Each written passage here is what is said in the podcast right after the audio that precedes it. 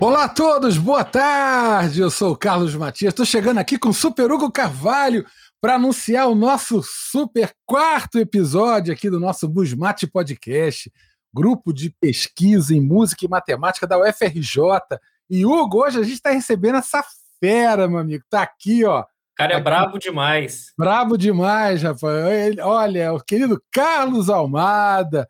Olha, Carlos, seja muito bem-vindo, querido, aí ao nosso podcast. Esse é nosso de verdade. Obrigado.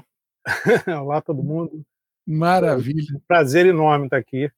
Vai ser certamente muito divertido esse papo, tenho certeza. Mar maravilha. O Sebastião Rodrigo está dando boa tarde para a gente aqui no Sebastião. chat. Boa, boa tarde aí, Sebastião. Um grande abraço para você. Tá a Maria Irene também. O pessoal tá chegando aqui para ver a gente. Bom demais receber todo mundo. Hugo, tá contigo a bola para apresentar essa fera aí, rapaz. Olha, é, é, até difícil, né, apresentar o Carlos, o Carlos Almada, ou o Matias também, tanto faz aqui, né? É muita, é, é muita brabeira de uma vez só. Carlos demais, Hugo. É Carlos, Carlos demais, demais, é Carlos demais.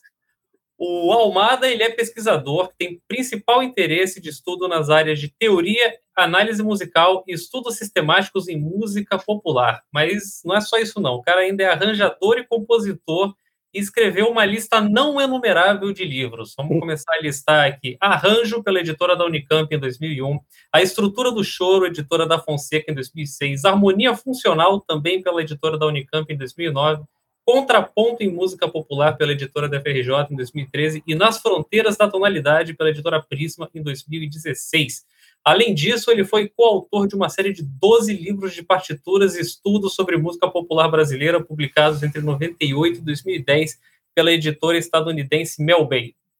Em 2007 e 2010, ele obteve, respectivamente, os graus de mestre e doutor em música pela Universidade Federal do Estado do Rio de Janeiro, a Unirio, com estudos analíticos feitos sobre a estrutura da primeira Sinfonia de Câmara, Opus 9, de Arnold Schoenberg, que coincidentemente, ou nem tão coincidentemente assim, tem tudo a ver com o que a gente vai falar aqui hoje.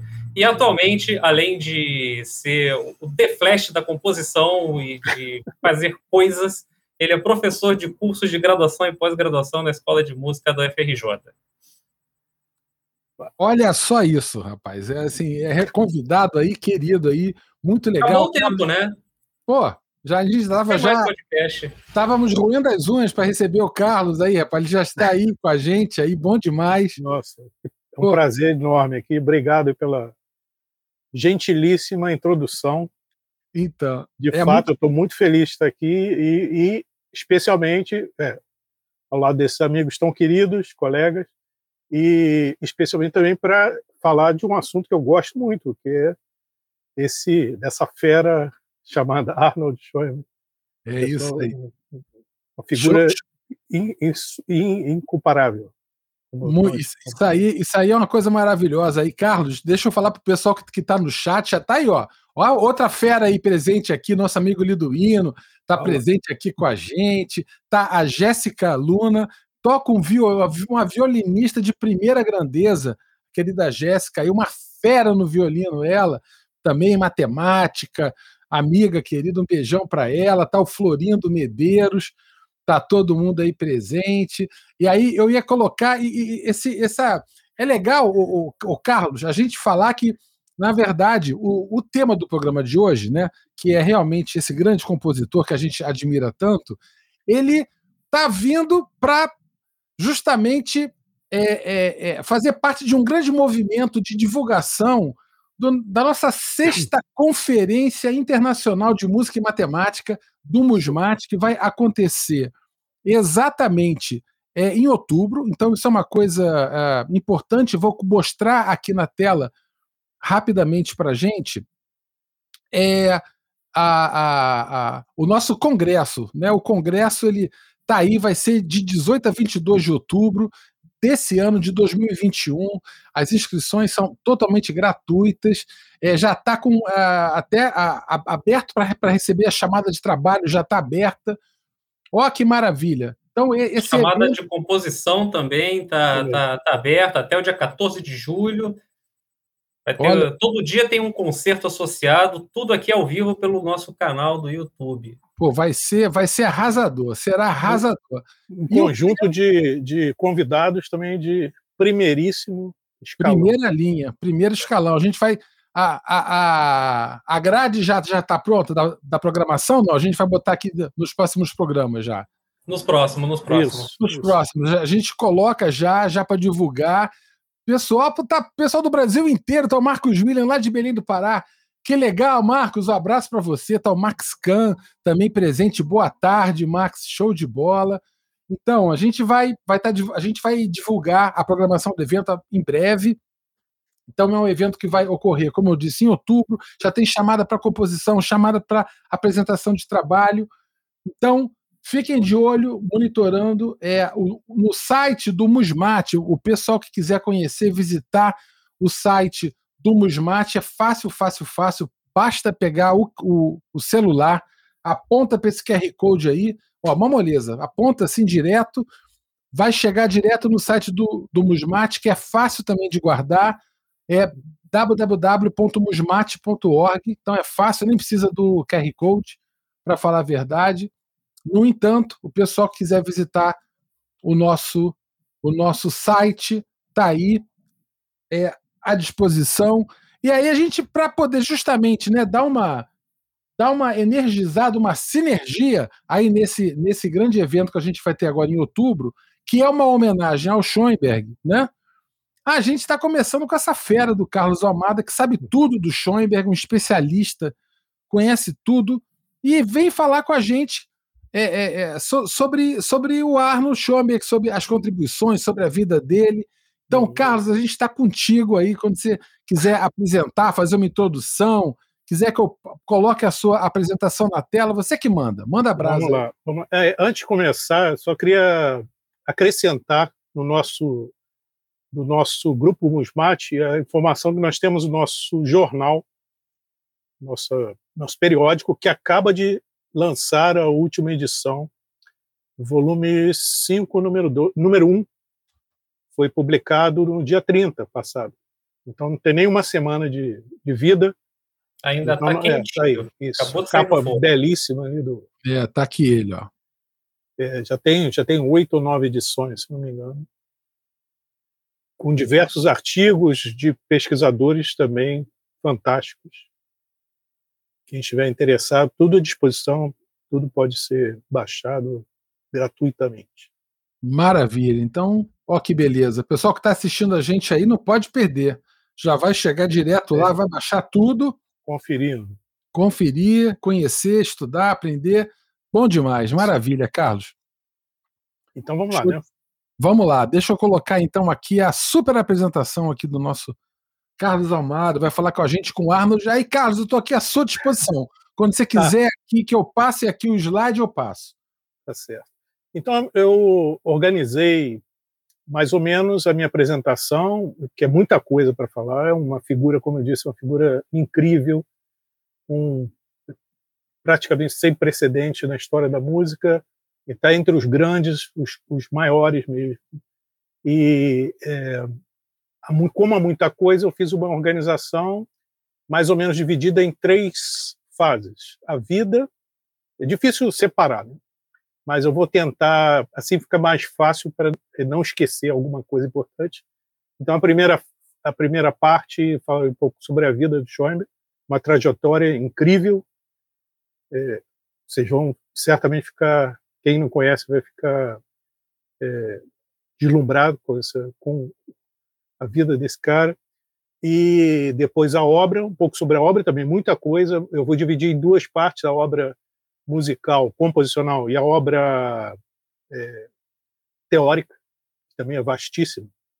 E, por último, falar um pouco da minha relação com esse sensacional personagem, o, quanto, a, o quanto a música e, a, e, a, e os escritos de Schoenberg foram importantes para a minha formação como músico, como pessoa também.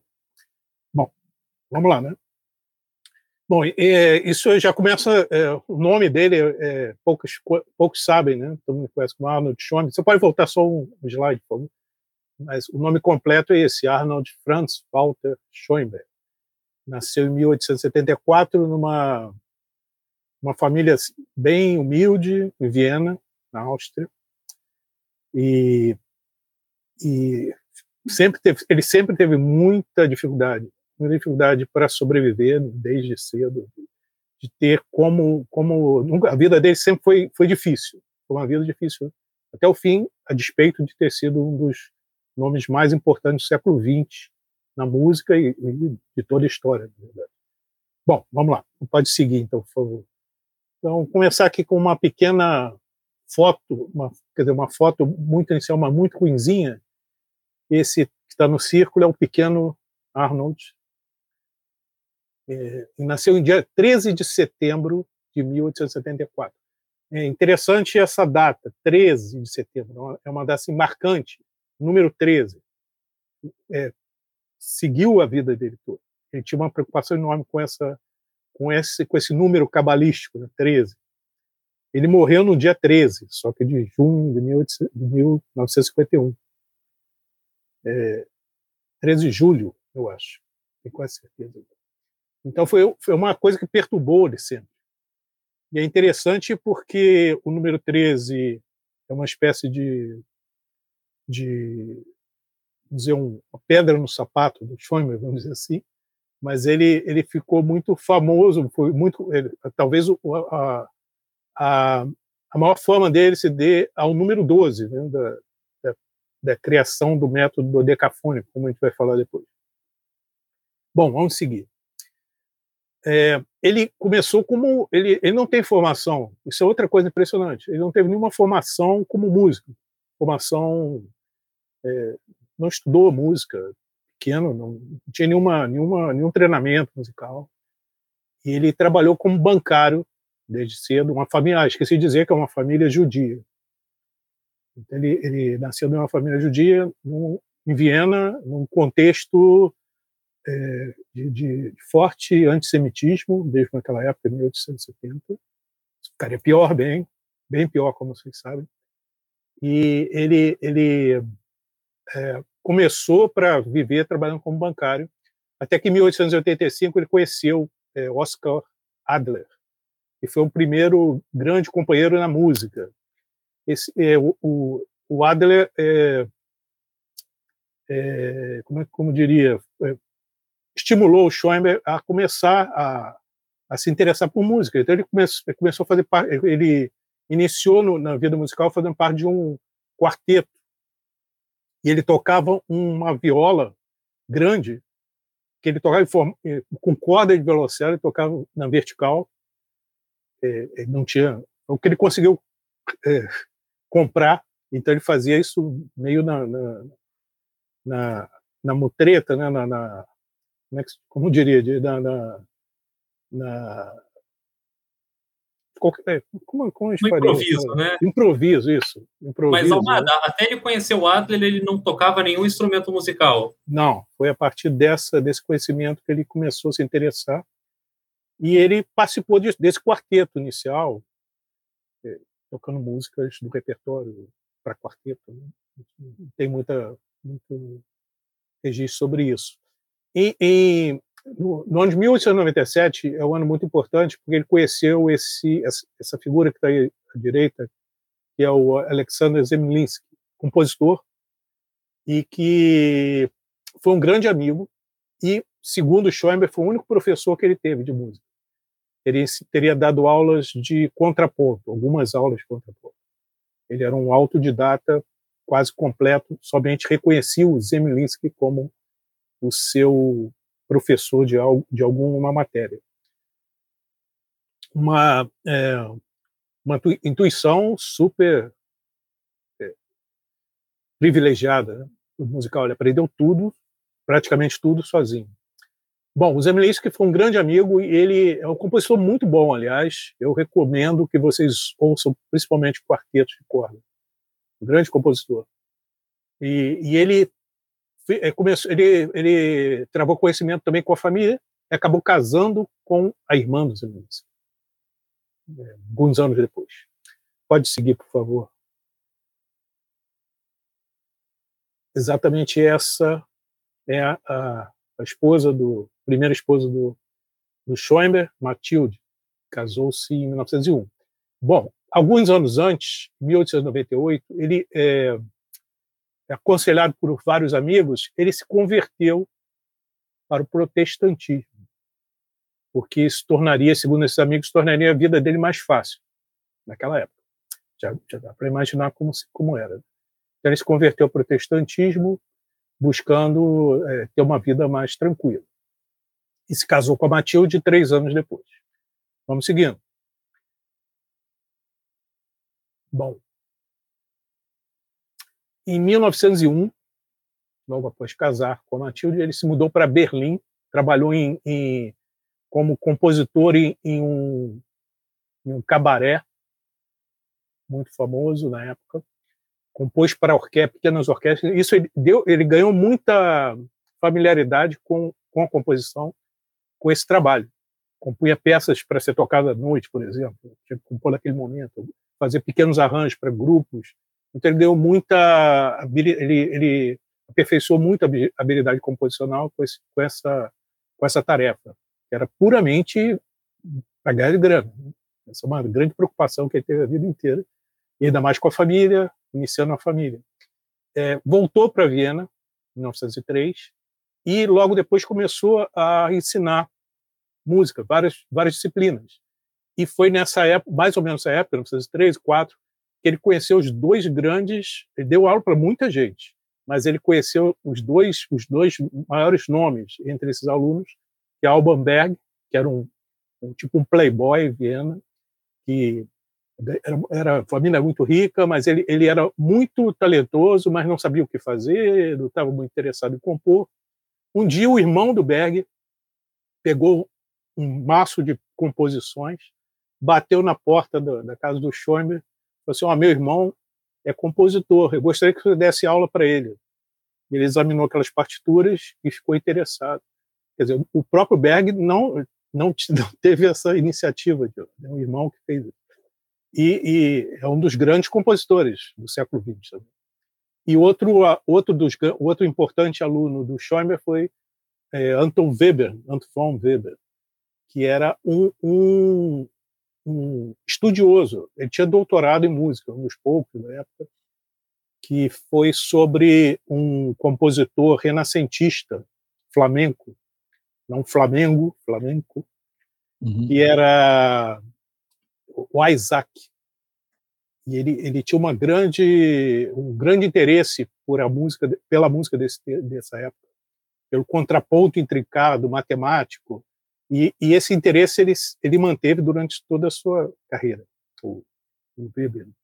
Então eram duas personalidades muito distintas, mas se harmonizaram perfeitamente bem com a do Schoenberg, que também era distinta dos dois. E eles se tornaram, depois, logo depois, além de alunos, amigos, é, colegas, e seguiram juntos. Espero, é, é o que é considerado como a segunda escola de Viena, sendo a primeira aquela formada por Beethoven, é, Beethoven é, Mozart e Haydn. É a segunda escola de Viena, Schoenberg, Berg e Weber. Podemos seguir. Depois a gente vai ouvir um pouquinho da música dessa época.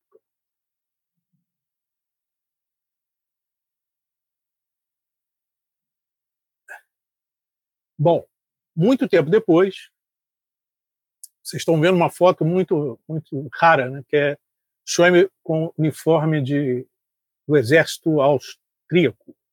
Na guerra, Primeira Guerra Mundial, 1914, ele foi foi convocado, mas é, ele já tinha uma, uma, certa idade nessa época, acho que 40 anos. É isso, 40 anos, e ele, ele trabalhou em, em atividades burocráticas, não, não entrou em combate. E nessa época ele estava às voltas com o período chamado período expressionista, muita música, é, bem antes, aliás, mas nessa época ele, ele estava muito é, envolvido com a busca de soluções para nova expressão musical que não era mais tonal nessa época. Ele já tinha ultrapassado a fase tonal. Depois a gente vai falar sobre isso na, na, na, na discussão sobre as obras. Sim. E também chamado período atonal livre. Desculpa, te interrompi, Hugo. Não, não, não, tranquilo, manda abraço.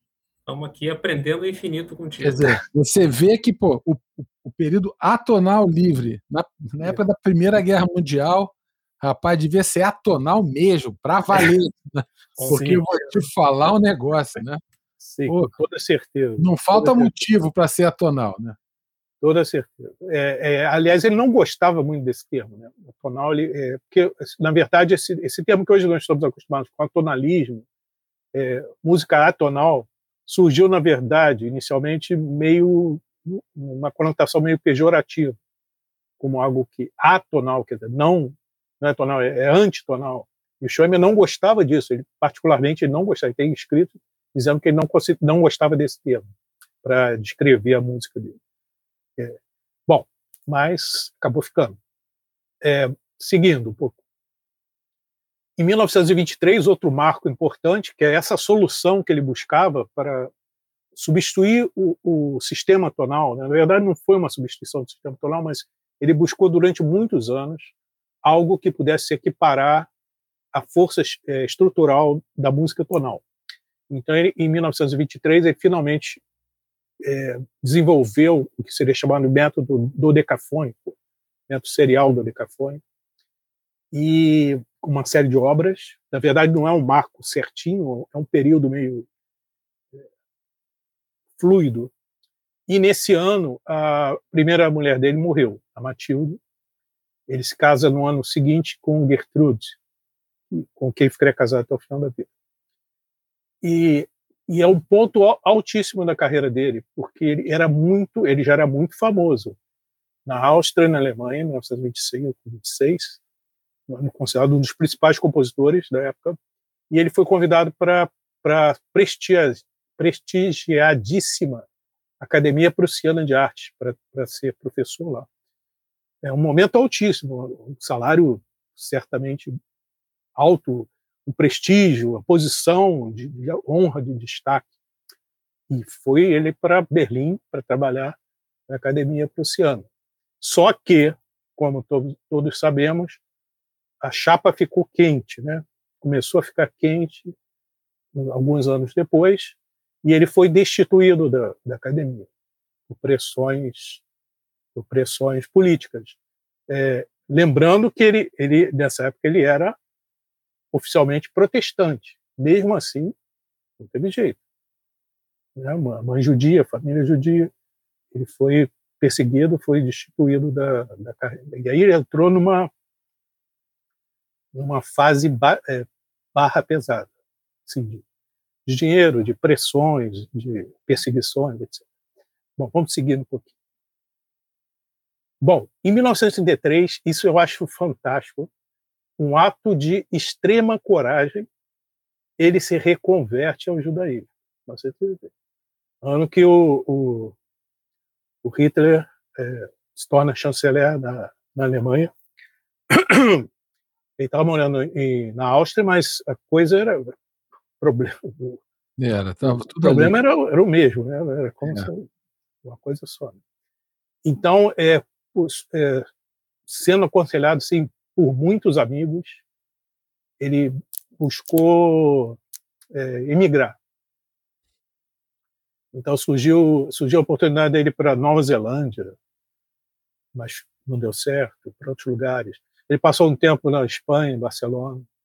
É, e em 1933, nesse mesmo ano que ele fez, que ele se converteu, ele é, foi convidado para dar, ser professor numa escola, uma escolinha, uma escola bem pequena, em Boston, Estados Unidos.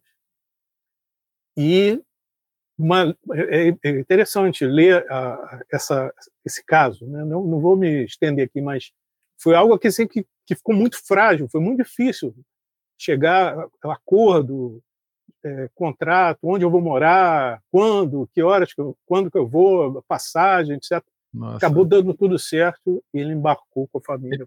Ele foi para a América. Foi para a América, em 1933. E lá foi barra pesada também, porque era uma escola muito pequena, tinha poucos alunos, a coisa não era bem aquilo que tinha sido combinada em termos de salariais, etc, etc. E pior, um frio de rachar. Ele chegou numa época braba e está com problemas pulmonares. Foi o início da, um problema que, que o acompanhou durante toda o restante da sua vida. Então ele quase morreu nessa época. E, e alguns, é, poucos anos depois ele, ele foi, por sorte, ele foi convidado. Aí pode seguir um pouquinho. Ele está com a filha, filha dele. Ele foi convidado para lecionar na Universidade da Califórnia, em Los Angeles. Como, não era um, como professor é, visitante era algo muito não era formal, formalizado esse convite mas ele ele com isso ele, ele foi, foi uma mudança radical na vida porque ele conseguiu pelo menos cuidar da saúde. Foi para uma região bem mais quente com mais também com, com mais possibilidade mais possibilidade para dar aula ele deu, conseguiu muitos alunos particulares inclusive deu aula para compositores de cinema, muitos procuravam. É, conheceu muita gente, estão vendo uma foto com Charles Chaplin, é, foi amigo do Gershwin, jogava tênis, e tem uma vida muito saudável e, e muito assim, muito muitos conhecedores, muitos conhecidos nessa época. Morou perto do Stravinsky, que morava também Los Angeles. Bom, foi uma, então foi um momento assim muito produtivo também. Ele compôs muito nos Estados Unidos. Várias obras das mais importantes foram compostas nessa época. Então, durante cerca de, de 20 anos, ele viveu lá até e morreu em, em, na própria cidade, Los Angeles, 1951. Bom, acho que é só. Preparei, se eu não me engano, nessa parte. Sim. E aí, vamos. Querem Tá é, tranquilo. Falar da obra composicional, vocês querem. querem... Não, tá tranquilo. Que, que eu, assim, é uma história de vida sofrida. Barra pesadíssima, né? É, e, e, o que é incrível é que, é que posteriormente também, Carlos, assim, muitos, muitos matemáticos também que estavam na, assim, na Europa, teve uma, uma grande migração, né? Vários matemáticos, cientistas. Sim né, de famílias judias vieram para os Estados Unidos vários, assim, inúmeros, assim, muitos, muitos por sinal ficaram é, no Instituto Curran. Então tem uma turma ali que veio é, é, pessoal quente, pessoal é. quente que veio, pessoal até do Burbaqui veio para cá, boa parte, veio. É, o veio, Gödel também, não foi mais ou menos nessa época. É. é. O próprio Einstein veio num embalo semelhante a esse, né? Também é. era de família judia e tudo mais. Isso aí é uma, foi realmente uma migração muito grande assim para a América do Norte. Né? Uma maravilha. Vamos lá, manda brasa. Aí sobre a obra composicional, agora tem, tem, já tem pergunta aqui, já pessoal Opa. perguntando já aqui de dodecafonismo, de série. Eu estou segurando aqui o pessoal tá, tá com aquele furor pedagógico, tá, tá todo mundo é. querendo saber. Lembrando que na próxima próximo podcast, Liduíno Pitambeira estará dedicado exclusivamente à composição decafônica. E vai, então, compor ser... uma peça com público ao vivo. Ele é, falou ao vivo. Mim, ao vivo. Essa é a primeira peça do Decafônica composta em tempo real com intervenção do público. Assim, a gente tem uma oportunidade única, né? Isso aí vai, isso aí vai entrar pro Guinness, rapaz. A, maior, é. maior, a, a, obra do Decafônico com, o maior número de autores na história. pois é. Mais de 100 autores. Sim. Todo mundo votando aí como é que, qual é o próximo da série. Vamos lá. E só dar uma palhinha do que vai ter, né, nos outros podcasts, além do, do Liduíno, a gente Isso. vai ter mais, além do Liduíno, tem mais dois podcasts dedicados a, a, a esse esquenta para o Congresso, né, que vai, que vai acontecer. Então, o Domada está aqui abrindo para a gente uma série de quatro podcasts especialmente feitos para aprender sobre Schoenberg, dodecafonismo, simetria na obra de Schoenberg, e, enfim, um monte de coisa super interessante. Muito Legal. bom. Então vamos seguindo, né? Vamos Obra lá, composicional. Vamos lá. É, o primeiro período, que é considerado o primeiro período da, da vida composicional de Schoenberg, é, é o período tonal, tonalismo. 1884 até 1908. Quer dizer, ele estava aí com. É, é, oh, não, peraí. 1864. Não, acho que está tá errada a data. 1894. Sim. Senão ele estaria com 10 anos. está com 20. Sim. Bom, é, esse período é muito rico. Né? É, aliás, um dos períodos que, que me, me, interessam mais, embora seja mais conhecido. Pouca gente conhece a obra dessa época. É, o Schoenberg ele, ele tinha um, um, uma, uma, uma, uma predileção. Ele, aliás, ele, ele dizia que os grandes mestres, eu falei, o Zemlinsky foi um grande, foi um professor que ele reconheceu como professor de contraponto. Mas ele, ele dizia que os grandes mestres dele eram os, os, os grandes mestres. Né?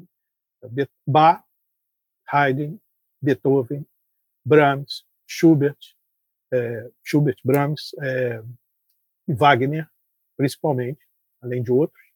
E ele tem um texto famoso que ele diz o que aprendeu de cada um deles. Uma das, uma das coisas interessantes é que ele conviveu com uma parte muito pequena da vida dele, conviveu com Brahms. Quer dizer, ele nunca teve coragem. Ele falou que seguia o Brahms pelas ruas de Viena. Ele seguia, ele viu Brahms, ele novinho, Brahms já no final da vida, ele seguia, mas nunca teve coragem de, de chegar ao seu Brahms. É, eu também sou compositor, prazer conhecê-lo, né? É, intimidado por aquela coisa. Ele só seguia. E, e, a música dele desse período, ela é muito fortemente é, tem, um, tem um, um, sabor brahmsiano misturado com wagneriano. Ele, é uma, ele criou uma síntese desses dois polos que para muitos são opostos. Então existe como se fossem partidos políticos. Os wagnerianos naquela época, principalmente, os wagnerianos detestavam Brahms, chamavam de é, um compositor retrógrado, é, compositor formalista, e o, Bram, e, o, e o Wagner a música do futuro. Existe até essa, essa, esse termo, né? A música do futuro é a wagneriana, é, é, é o futuro, é a música mais é, de vanguarda, e, e o Brahms é, atrasado. E os Brahmsianos, os partidários de Brahms, faziam também suas críticas a Wagner, só faz música para ópera, não faz música absoluta, etc. E essa, essa dualidade, essas oposições, nunca foram levadas a sério pelo Schoenberg. Pelo contrário, ele era, é, bem engenhosamente, ele, ele tirava o melhor de cada um e criou seu próprio estilo. Então, o estilo inicial do, do, do Schoenberg é uma mistura perfeita desses dois polos. É, é, vamos ver algumas obras que estão aí. Acho que tem uma em cada clique. Vou falar um pouquinho sobre cada uma. Essas peças de piano, 1800, ó, de novo, data errada, 1894, desculpem. São peças de piano que tem que tem um caráter de é, é, parece, se ouve parece ser Brahms, mas já tem algo que é novo, que é dele. Tem, a, tem uma marca é, estilística. 20 anos o cara estava é, iniciando na, na, composição e ele já tinha uma, já tem uma marca característica. Vale a pena ouvir. Hoje em dia tudo é facilmente encontrado na internet. Né? Então eu sugiro que vocês ouçam. É, é algo bem curioso, é, é, muito interessante ouvir essas peças.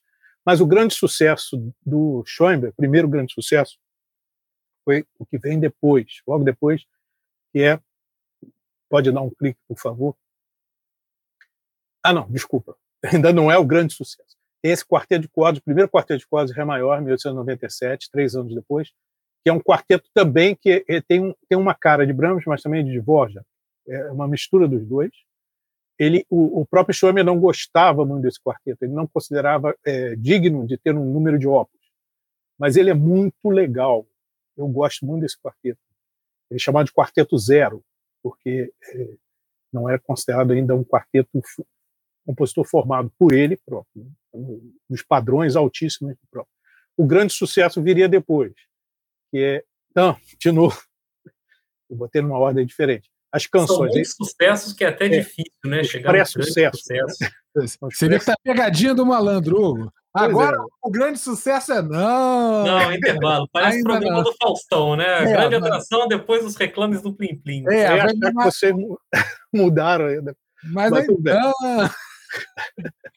mas tem um, um número. É, ele, ele começou a compor muita, muitas canções. As canções são fantásticas, com poemas de, de, de, de vários, vários, é, vários autores é, da época que eram considerados é, é, vanguardistas demais, ou, ou, ou, ou é, obscenos, ou subversivos. Então tem vários poemas, vários, várias canções de, desse, principalmente de, do Demel, Richard Demel, Demel, que é um grande poeta dessa época. Bom, vamos lá, vamos ver se agora vai. Isso, finalmente. O grande sucesso é A Noite Transfigurada. Eu, infelizmente, eu não consegui um, um trecho, mas ouçam. É uma peça belíssima. Essa foi, na verdade, foi meu primeiro contato com a música de Schoenberg, foi essa Noite Transfigurada. É, um, é um, uma, uma, obra escrita para sexteto, tem uma versão para orquestra de cordas, mas sexteto de cordas, muito, muito, muito. É, é ela é, é, muito semelhante, na minha opinião, aos sextetos de Brahms, de cordas, mas tem também toques wagnerianos, principalmente na harmonia. É fantástico. É uma obra apaixonante. Ouçam, é, vale a pena. 1899, a virada do, do século. É, ele, ele, ele, ganhou, ele ganhou o nome principalmente a partir dessa obra. É interessante que muitos anos depois, alguém chegou para ele e falou: ah, o senhor que é o famoso Schoenberg, eu adorei Noite Transfigurada. Por que, que você não compõe mais assim? Na época que ele já estava no decafone, fazendo música dele. Ele falou: eu continuo, eu continuo compondo. Eu continuo compondo como eu compus Noite Transfigurada. E dizia isso. Ele, é, ele está compondo. É, é, você que não mudou, né? Você que não, como se fosse assim, né? Seu ouvido que não acompanhou.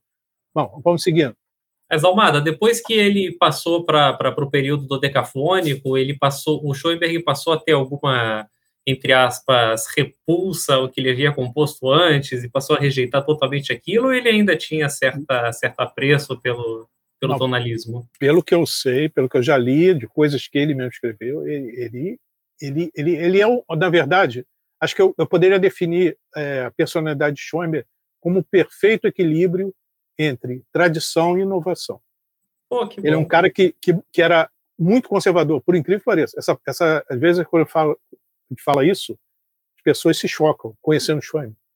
Ele não era um, um, um iconoclasta, quebra tudo, ah, vou, quero que vão superar a tonalidade. Não, ele, ele se achava, na verdade, quase como um, um, um predestinado. Assim, um, ele tinha, uma, tinha uns toques meio messiânicos. Ele achava que ninguém essa é uma tarefa difícil.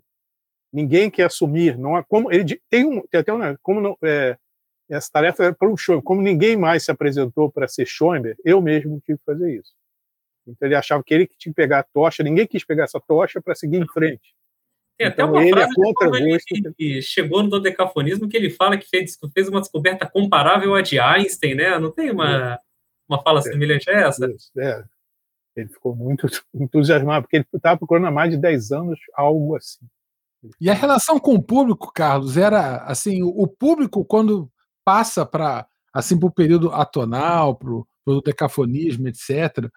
É, é, o público, é, a reação foi tranquila, o público apreciou a obra ou teve alguma antipatia do público? Porque ah, algo que você estava falando era que ele tinha muito essa questão do é, talvez é, investir, claro, fazer assim, para dar aula, tal, dando aula numa escola, etc., ah. era um jeito de, de ganhar. Mas, assim, por exemplo, fazendo concertos ou coisas assim para o público, ah. o fato, se, se há, se, se houve alguma antipatia do público em relação a, a, ao período do, do, do, decafonismo ou não? Teve isso? Eu acho, é, não, é, quer dizer, eu não vivia na época, mas pelo que eu já li e, e pelo que a gente sabe da história, na verdade, as grandes, as maiores oposições a esse estilo, a essa a, a, a música não tonal, ela é, é, é, recente. Essas oposições são recentes, porque na época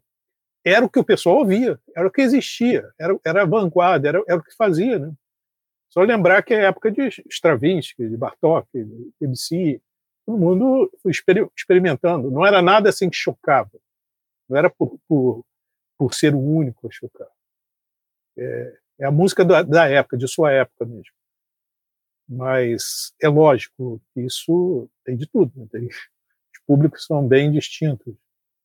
Mas, de um modo geral, essa, essa resistência que nós é, encontramos mais hoje eu penso que não era, não era tão intensa como nessa época, na época que, que, elas foram, que essas obras eram compostas. Sim, maravilha. Bom, Pelear Melisande é um, é um poema sinfônico, é o primeiro grande experimento orquestral, grande orquestra. É linda essa peça. É um texto de Maeterlinck, Maeterlinck desculpa, que foi, foi usado também por Debussy, mais ou menos na minha época, para fazer um poema sinfônico. São bem diferentes um do outro. Mas é, é, é um trabalho, ó, 1902, pouco tempo. A velocidade que ele, que ele evoluiu é, é inacreditável. Se vocês ouvirem isso também, vocês vão cair, cair o queixo. É, é música é, é, do mesmo calibre de, de, de Strauss, de Mahler, mas é com mais intensidade, com mais dissonância. É, é, isso é fantástico. Vamos seguir. Quarteto, aí, esse, esse Estou em Negrito são, hum. tem uns retalhinhos só para a gente ouvir. Ah. Quarteto Opus 7, em Ré menor, é uma grande obra é, camerística inicial dele. vamos dar uma palhinha. Eu estava achando que era outra pegadinha, que essa, na verdade, era a grande obra do período. É, sim. Vamos ouvir, então, o quarteto.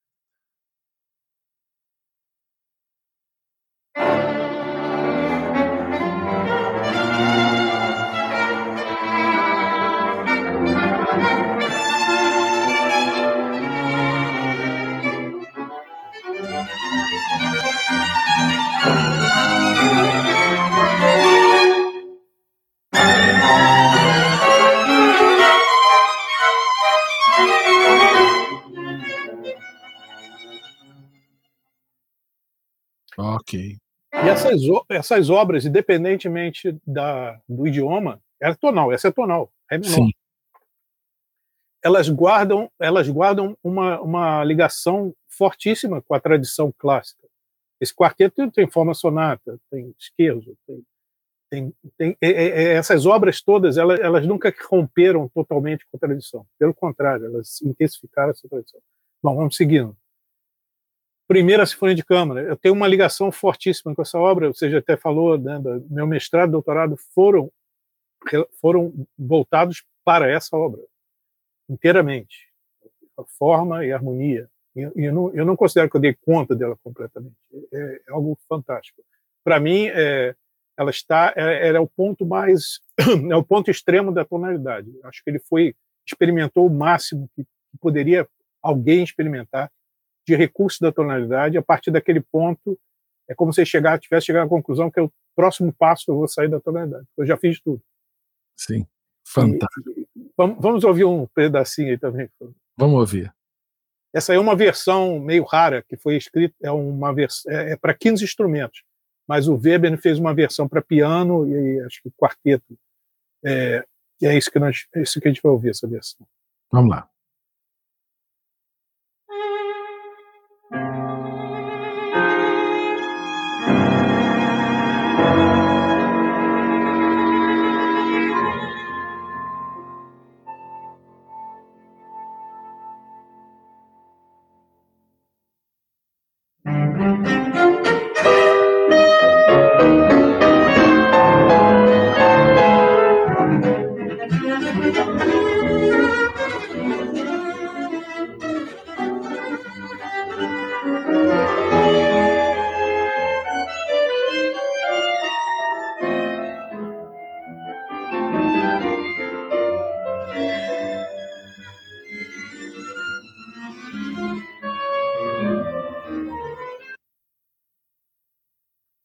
E vai. Essa música também é tonal.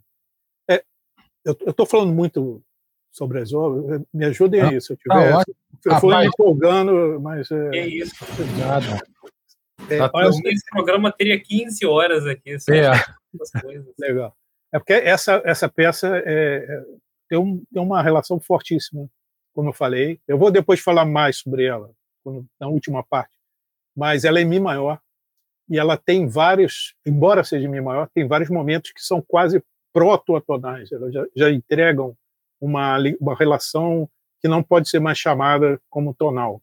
Por isso que é um experimento assim de altíssimo nível, avançadíssimo. É, Bom, e aí outra outra inovação que ela é uma ela tem ela é um movimento só, mas ela dentro dela tem vários movimentos que são interpolados, intercalados. É uma tipo forma chamada forma compacta. Dura cerca de 20 minutos, mas tem ela tem forma sonata, tem esquerdo, tem adágio e tem é, um finale que que tem uma, uma coda fantástica inserida antes do final. É bom, bom, é desenvolvimento dentro da, também o desenvolvimento é encravado entre o, o, a primeira parte, entre o esquerdo e o atágio. Bom, é, vamos seguir, senão eu fico só nela. Depois eu falo mais. A tentação. Quarteto, é, quarteto tentação número 9. Outro, outro, outro, outra peça também marcante, também marcante, Quarteto Opus 10, é o segundo quarteto de cordas, e que vem depois da, da sinfonia. Ele é, teoricamente, tonal, ele faz sustenido menor, mas tem também vários trechos que fogem da, da, da esfera da tonalidade. É, existe uma zona turbulenta de, de obras que estão na fronteira, que são tonais, mas tem um pé no atonal. Essa é uma delas. Essa obra foi composta também num, num contexto muito problemático Schoenberg, que ele quase se chegou a, chegou a pensar em se suicidar, se suicidar. A, a um, houve um, um, um, suicídio de fato de um pintor famosíssimo, Peter Gestel, Peter, acho que é Peter Gestel, que teve um caso com a, com a mulher dele, Matilde, e, e, ela queria ir embora, os amigos é, conseguiram convencê-la a não sair de casa, e o Schoenberg ficou perturbadíssimo e, e, ele compôs esse quarteto nessa nessa turbulência emocional, nessa crise toda. Esse quarteto ele é muito famoso porque ele tem uma voz, é um quarteto com cinco, é um quarteto de cordas e uma voz soprano que atua é, é, como em acréscimo. Ele aparece nos dois, o soprano aparece em dois movimentos finais, com texto de, de outro poeta famoso, acho que ele é austríaco, o Stefan Georg. E esse, o trecho que eu vou mostrar para vocês é o quarto movimento. Começa com, com o soprano, as cordas todas bem agudas, e o soprano entra é, cantando em alemão, lógico, mas é, é, é algo assim, é bem parece profético. Respiro é, ares de outros planetas, de outro planeta, de outros planetas. Então é como se estivesse profetizando os próximos, os próxima, a próxima fase Schoenbergiana. Outro planeta é outra, outra lógica, outras leis físicas. E isso é quase como um prenúncio da, da música atonal. Nesse, nesse movimento já é pode ser considerado como um trecho atonal, sem sombra de dúvida. Vamos dar uma vidinha. Vamos lá.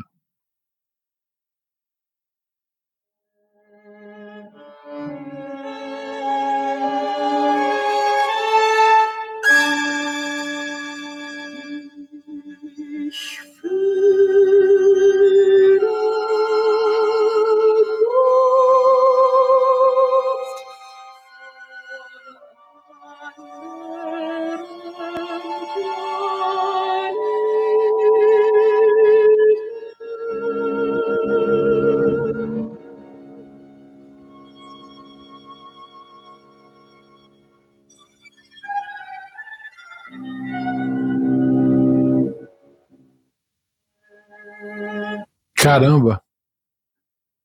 Esse. É, é. Tenebroso é. o clima. É, tenebroso. O negócio é. Tem algum relato de ser intencional essa profecia dele, essa profetização aí na, na, na, na voz da soprano? Ou... Não. É, é tem, vários, é. tem vários comentários sobre isso. Legal. Incluindo sobre essa, sobre essa, sobre esse episódio, né, que seria seria a coisa mais angustiante, não teria nada a ver com a música, mas é o sentimento angustiante dele próprio. Sim, também. Que ele era muito, além de, do, do, mais, ele era muito amigo desse pintor. O pintor é muito amigo da família. E novíssimo, tinha 24 anos. Depois se matou. foi, foi uma, um baque terrível na vida dele. É, bom, vamos seguir. É, aí essa é uma obra que é considerada o, o, o ponto de, de, virada, que é o livro do Jardim Suspensos também do Stefan Georg, que são canções para piano e voz. Várias peças dessas são já tonais, várias peças. Podemos seguir. Bom, então adentramos o período atonal é, 1908 até 23, um período bem extenso, que é de experimentos. O atonalismo é considerado uma, uma fase. Muita gente acha que, que é de, de assim, perdido, está perdido, não sabia o que fazer, mas não é bem isso. Isso já é, estudos mais recentes mostram que ele tinha muita sabia, sabia muito o que fazer. Existiam alguns problemas que eram como estruturar, no período tonal, você puxou o tapete do tonalismo, você não tem mais as funções, não tem mais as tonalidades, não tem mais a hierarquia das, da, que a tonalidade fornece para, o, para a estrutura musical, para estruturar a música. Então, esse foi o grande problema. Então, ele, eh, o Schoenberg e seus colegas, o, o Weber e o Berg, principalmente, que foram juntos, né, experimentos, eles, eles buscavam é, formas alternativas para estruturar as obras, que não tinha, não tinha substância, não, tinha, não podia fazer uma obra de grandes proporções é, sem ter é, essa, esses recursos que haviam previamente. Então, o intervalo se tornou o principal elemento, o intervalo, os conjuntos intervalares. Isso é, isso é estudado principalmente na, na uma teoria bem recente, uma teoria dos conjuntos, muitos devem conhecer, que mapeou bastante bem esse período. Mas o grande problema, então, é, era como é compor peças de grande fôlego é, que se sustentassem a partir dessas, desses conjuntos intervalares. Então, uma das maneiras era usar texto. O texto tem a estrutura. A estrutura do texto serve para a música. A música que vai para canções, poemas sinfônicos, dramas, é, é, tipo óperas, mas nem não chegou a tanto. É, é, isso foi só seria superado com essa invenção do método do decafônico que aconteceu depois desse período, 1923. Então vamos dar uma olhada nessas obras que são desse período, vou comentar algumas. Nós temos as três peças para piano, Opus 11, vamos ouvir um trechinho de, de uma delas, a primeira, que são peças também consideradas como marcantes. Elas fazem parte desse pacote das peças fronteiriças. Essa é considerada a primeira peça, piano Opus 11 é considerada por muitos a primeira peça realmente atonal, inteiramente atonal. Então, vamos, puder, vamos lá.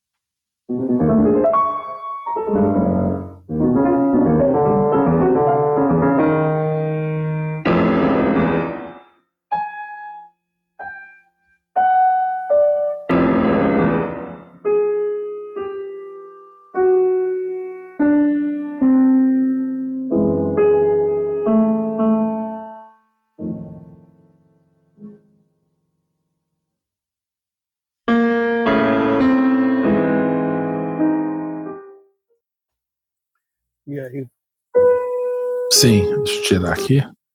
Tá. É, bom, essa peça é, é, realmente ela é baseada em, em, alguns conjuntos, principalmente 014, mas outros também. E tem várias, muita gente analisou esse, esse, essa peça, marcante, né? marco mesmo na história. Vamos lá, seguindo. Cinco peças orquestrais também muito conhecidas, quer dizer, é, relativamente conhecidas, são peças também fantásticas, mostrando que o, o, o tratamento orquestral do Schoenberg nessa época como estava sofisticado. Então também vamos ouvir uma palhinha. Vamos lá.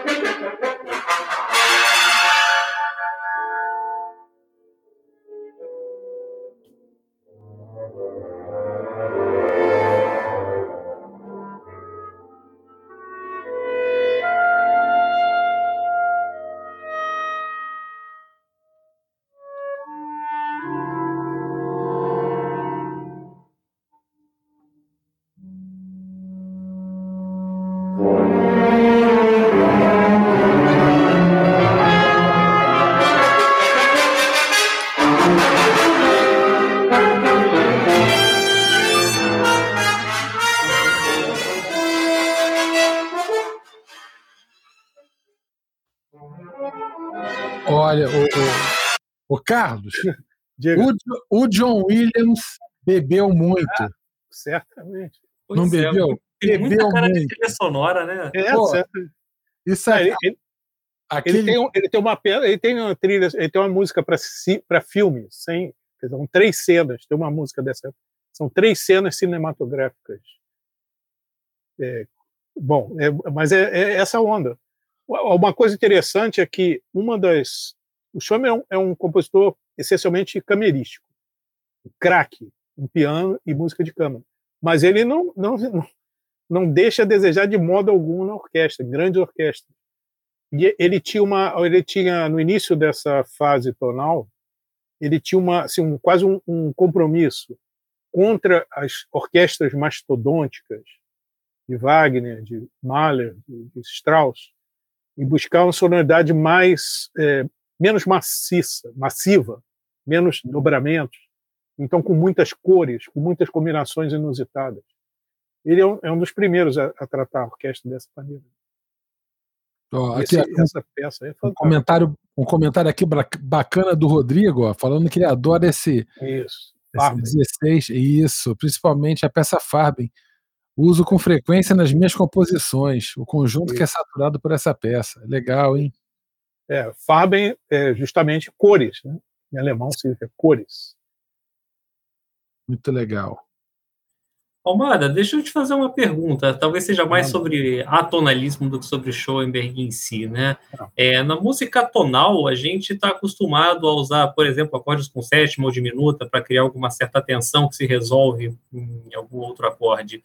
É, dado que a gente abandona essas questões que, é, pelo menos, eu interpreto como estão muito ligadas com a nossa cognição, né, como que a gente interpreta a música, como hum. é que o compositor atonal, ele, que elementos que ele usa para criar tensão e resolução? Porque claramente nessas duas peças que você mostrou para a gente aí, a gente consegue perceber né, momentos de maior eita, o que está acontecendo, e momentos de ufa, um certo alívio. Mas essa dimensão, a dimensão da, da tensão e da resolução puramente intervalar, isso desaparece, não existe mais. Isso foi uma das grandes mudanças na, na, na, na troca de linguagens. Não existe mais. É uma, é uma como se fosse uma, uma profundidade que não existe mais. É, é, é plano. Todos os intervalos têm o mesmo, na verdade, têm o mesmo, mesmo, mesmo status. Né? Então, as, as grandes mudanças são no ritmo, as grandes, os grandes melhor dizendo, os recursos, os grandes recursos para propiciar tensão, relaxamento, é ritmo, motivo, textura, dinâmica, né? são os, os, os, velhos que eram usados para reforçar uh, o parâmetro principal das alturas, eles passam a, a ter um, a se tornar atores principais, né? que eram usados na música tonal. Né? Entendi. É mais ou menos isso. Beleza. Bom, Erfartum, esse é um, um melodrama para um personagem, uma história de uma mulher que se perde na floresta à procura de, do, do, amante, do marido, não, tá, não fica bem claro. E no fim encontra ele morto. É o tempo todo dialogando com, com a orquestra. Também é uma, é uma peça muito famosa e ela dá início ao que uma fase muito curta da, da carreira do Schoenberg, que é do atematismo que está muito ligada ao expressionismo. não ter tema, não ter motivo, ser, ser cores, ser texturas. Isso, existem poucas obras do Schoenberg que são inteiramente é, atemáticas, mesmo algumas que são consideradas, a gente pode encontrar desenvolvimento temático, mas na vida, tirando esse curto período, na vida inteira de Schoenberg, o motivo, o desenvolvimento motívico é o elemento condutor, é o fio condutor toda hora. Mas é uma música muito muito bonita. É, a Mão Feliz é uma ópera. Foi composta nesse período de 10, 1910 a 13. É quase que uma volta a, ao tematismo. É como se tivesse é, é, ela é uma ópera assim usa teatro grego tem coro tem coro é, comentando assim como o teatro grego é muito interessante essa ópera e, e é mas é uma espécie de é como se ele tivesse desistido do atematismo e voltado lentamente para o terreno que ele estava que é que é a praia dele a praia do, do Schwab parece uso de motivos o desenvolvimento e ali se, ele se reencontrou. Então, isso é uma opinião minha. Né? Não, não, sei se, se é sustentável suficientemente. É a minha, minha impressão. Né? Bom, seis peças para piano, opus 19, também muito conhecidas essas peças. São pequenas, são peças, são aforísticas, são muito curtas, muito, uma página, alguns compassos. Inclusive uma que homenageia a, é, é, em homenagem ao Mahler, que tinha acabado de falecer em 1911. Elas também têm, têm, têm, tem gente que analisa até com caráter tonal, elas têm, às vezes, têm, têm alguma conotação tonal, como se fosse uma, uma evocação do passado. Mas isso é discutível. Vamos em frente.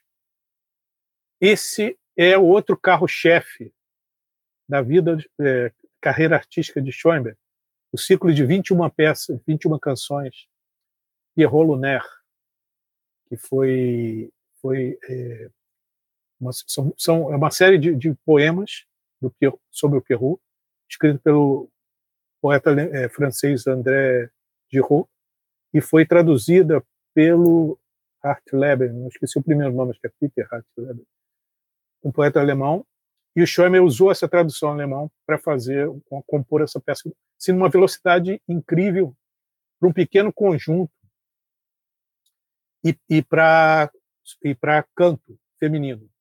E dessa peça, nessa nesse ciclo, ele inaugurou uma forma de cantar que é express-gesang, que é cantado falado. A pastura é, ela indica somente onde onde aproximadamente a cantora deve entoar as notas com ritmo. Isso criou uma uma forma nova e bastante assim, bastante discutida na época. Olha, eu vou dar um depoimento, eu queria falar isso depois, mas eu vou falar agora, aproveitando, se eu depois esqueço. Essa, eu, eu lembro, eu estava muitos anos, muito, muitos anos atrás, eu estava num grupo de estudos e a gente estudava orquestração. E aí chegou um amigo lá, ó, oh, comprei aqui no, na banca, saiu uma coleção nova era música moderna, algo assim. O primeiro volume era o Schoenberg, era o Pierrot Lunaire. Era um disco que vinha com encarte, disco LP mesmo, com encarte, falando sobre a obra. Aí bota aí, vamos ouvir negócio. Cara, eu, eu não acreditei, cara. Você tá brincando, isso não é música. Olha só. A primeira impressão foi assim, isso não é música. Tá, é, tá, tá gritando, mulher gritando, o cara tocando qualquer coisa no piano, sons desafinados. Eu achei horrível. Corte, época atual, é uma das obras, na minha opinião, uma das obras mais fantásticas já escritas. Eu mudei assim radicalmente de opinião. É fantástica, é uma música linda, é maravilhosa, expressiva, altamente expressiva. Toda ela, toda. Ela foi composta no, no tempo recorde. Impressionante. Isso. Uma das coisas que mais impressiona. Vamos dar uma, uma vamos ver o que, que vocês acham. Vamos lá. Vocês têm a mesma opinião do Carlos do passado ou Carlos do presente, ou algo no meio. Eu, maravilha, vamos lá.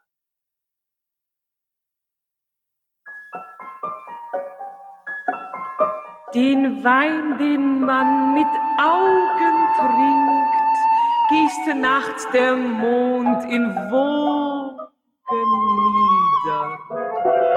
Und eine Springflut überschwemmt den stillen Horizont.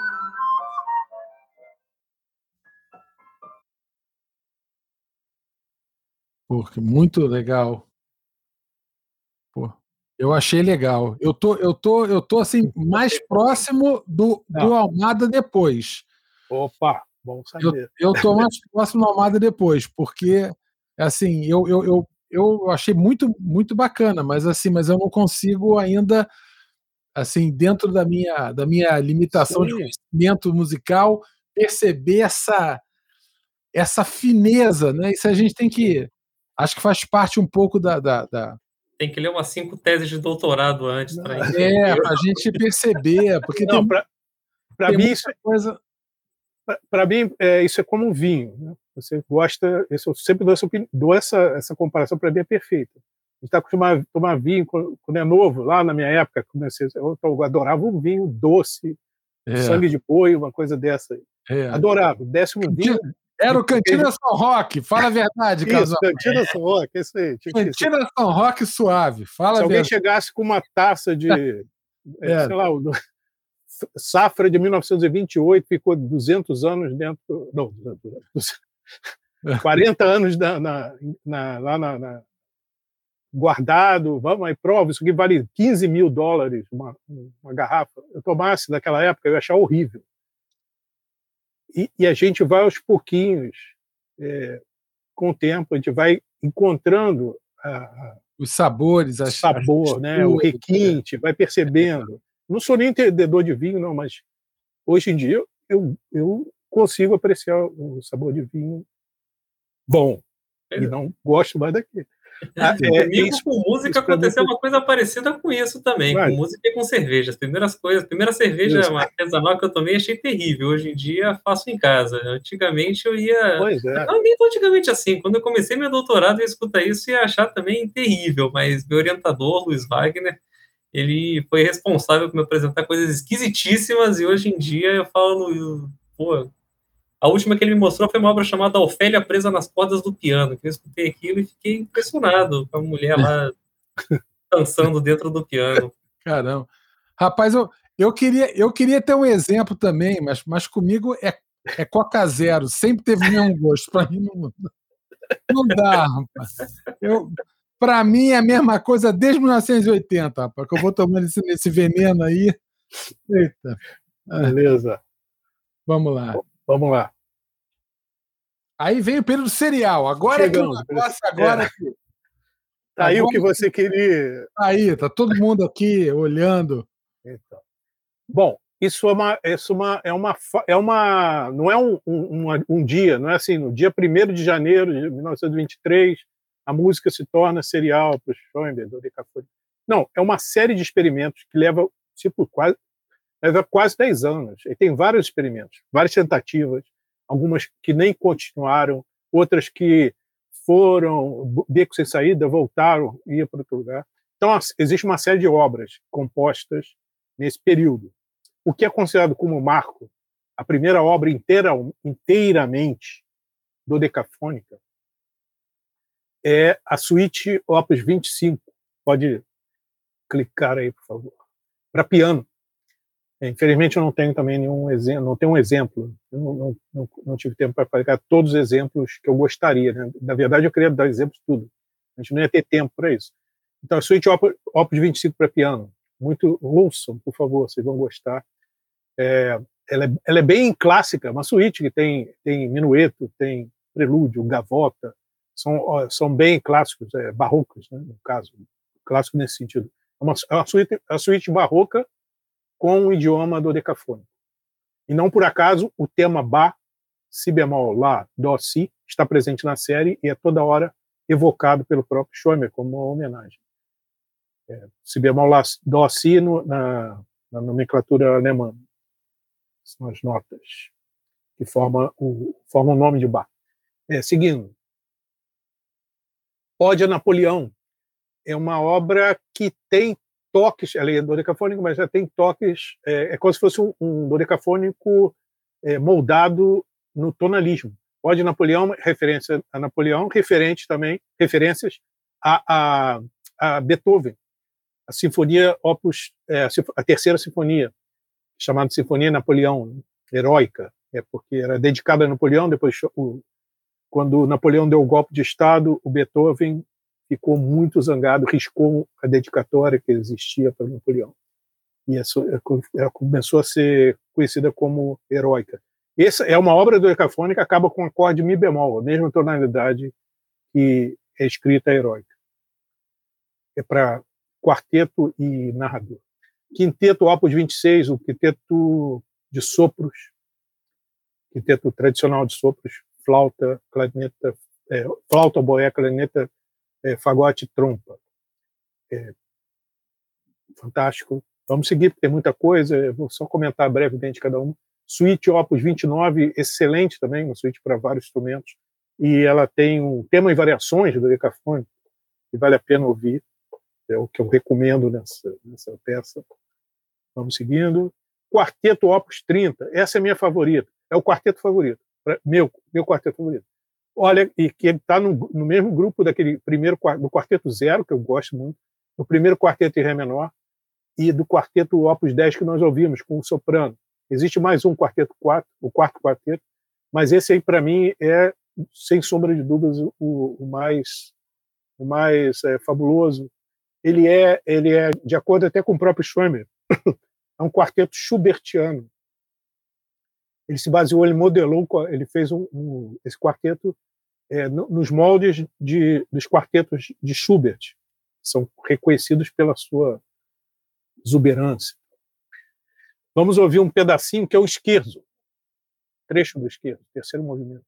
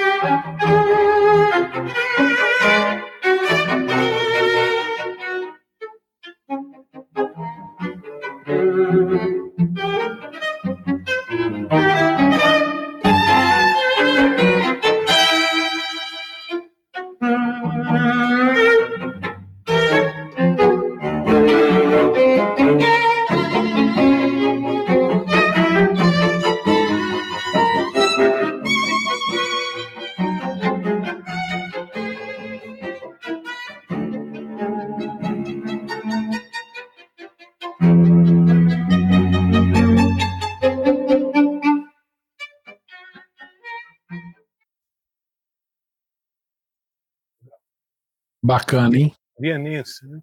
É, é, isso aí, isso aí em três, né? Pam, pam, pam, pam, é. pam, pam, pam. É, é. Bacana isso aí.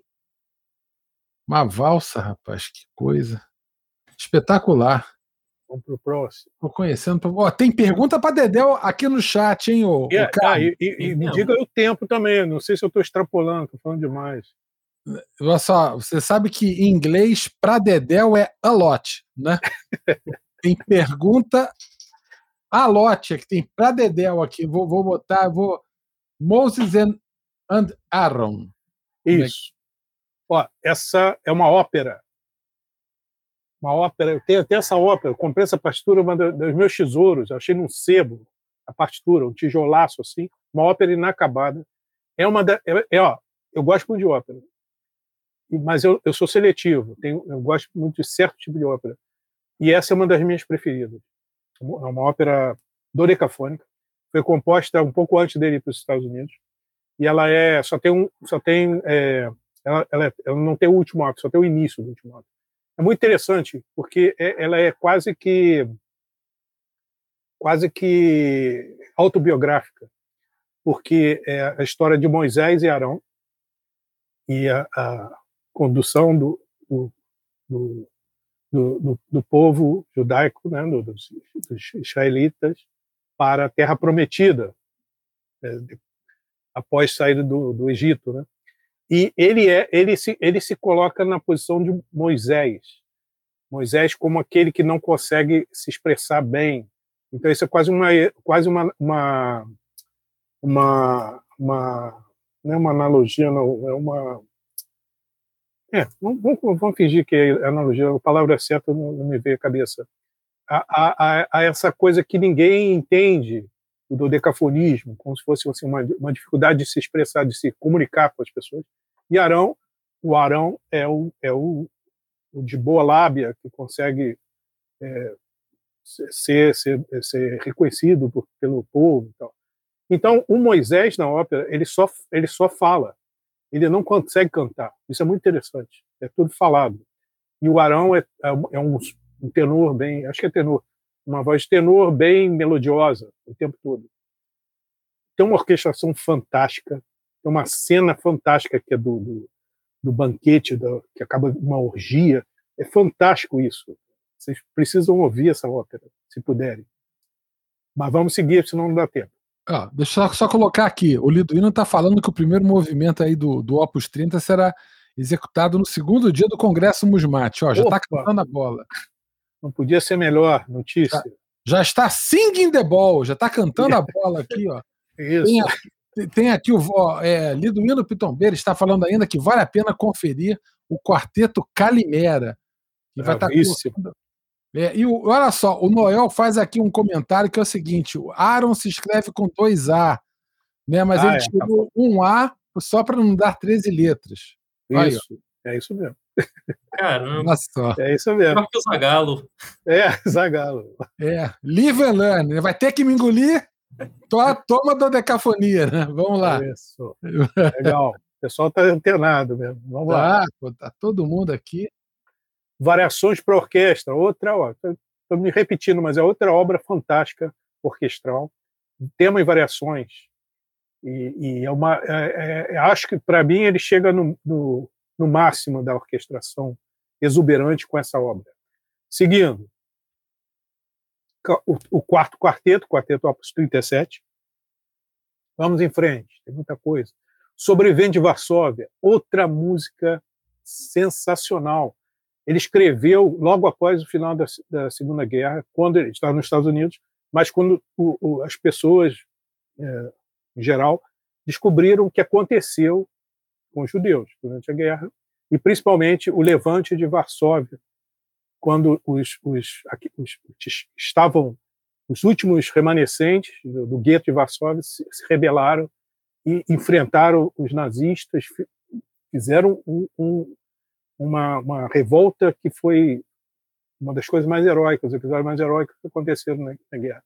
E o Schoenberg soube disso, escreveu uma peça para esse episódio e tem um, um, um cantor, um, um, sargento alemão que fala, em alemão, tem um coro de um coro de dos sobreviventes, tem uma orquestra também escrita de maneira é, exuberante, é, é, muitíssimo bonito, muitíssimo bem feito, bem bem orquestrado. É, ouçam, por favor, principalmente quando, com com essa é, com, com imagem, vocês vão ver que vale a pena.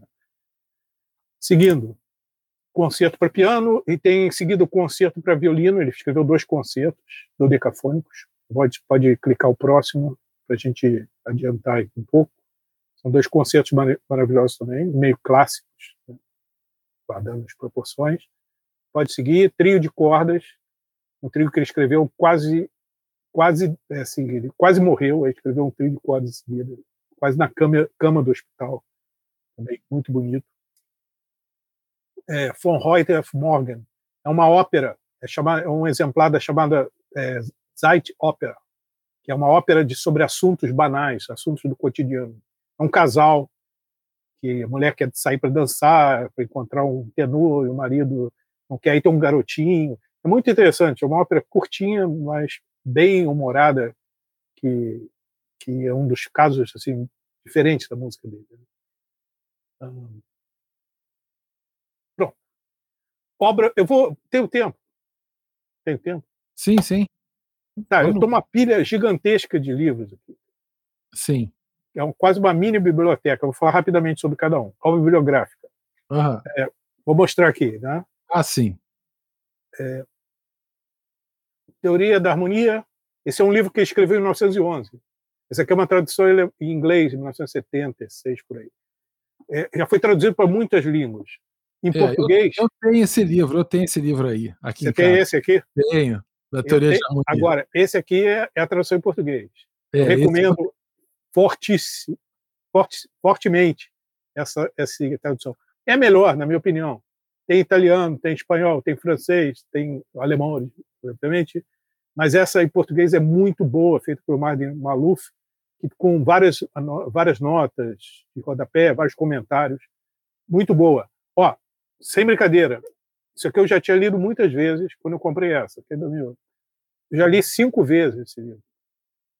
E uma vez que eu cheguei na última página, quando eu cheguei na última, voltei para a primeira e comecei a ler de novo. É, não pela dificuldade, acho que eu não tenho dificuldade para é, entender, mas tem muita coisa, é um livro muito denso, tem muita coisa. É, a gente não consegue assimilar de primeira. Vale ressaltar que o Almada provavelmente leu esse livro cinco vezes no intervalo de três milissegundos, né? É, certamente, pô. É isso. Rapaz, é, Matias, tira o compartilhamento da tela, que aí fica melhor para ver os ah, livros. Tá. Ah, é, verdade, verdade, verdade. Mas vocês pegaram, né? É, outro livro de harmonia, Structural Functions of Harmony.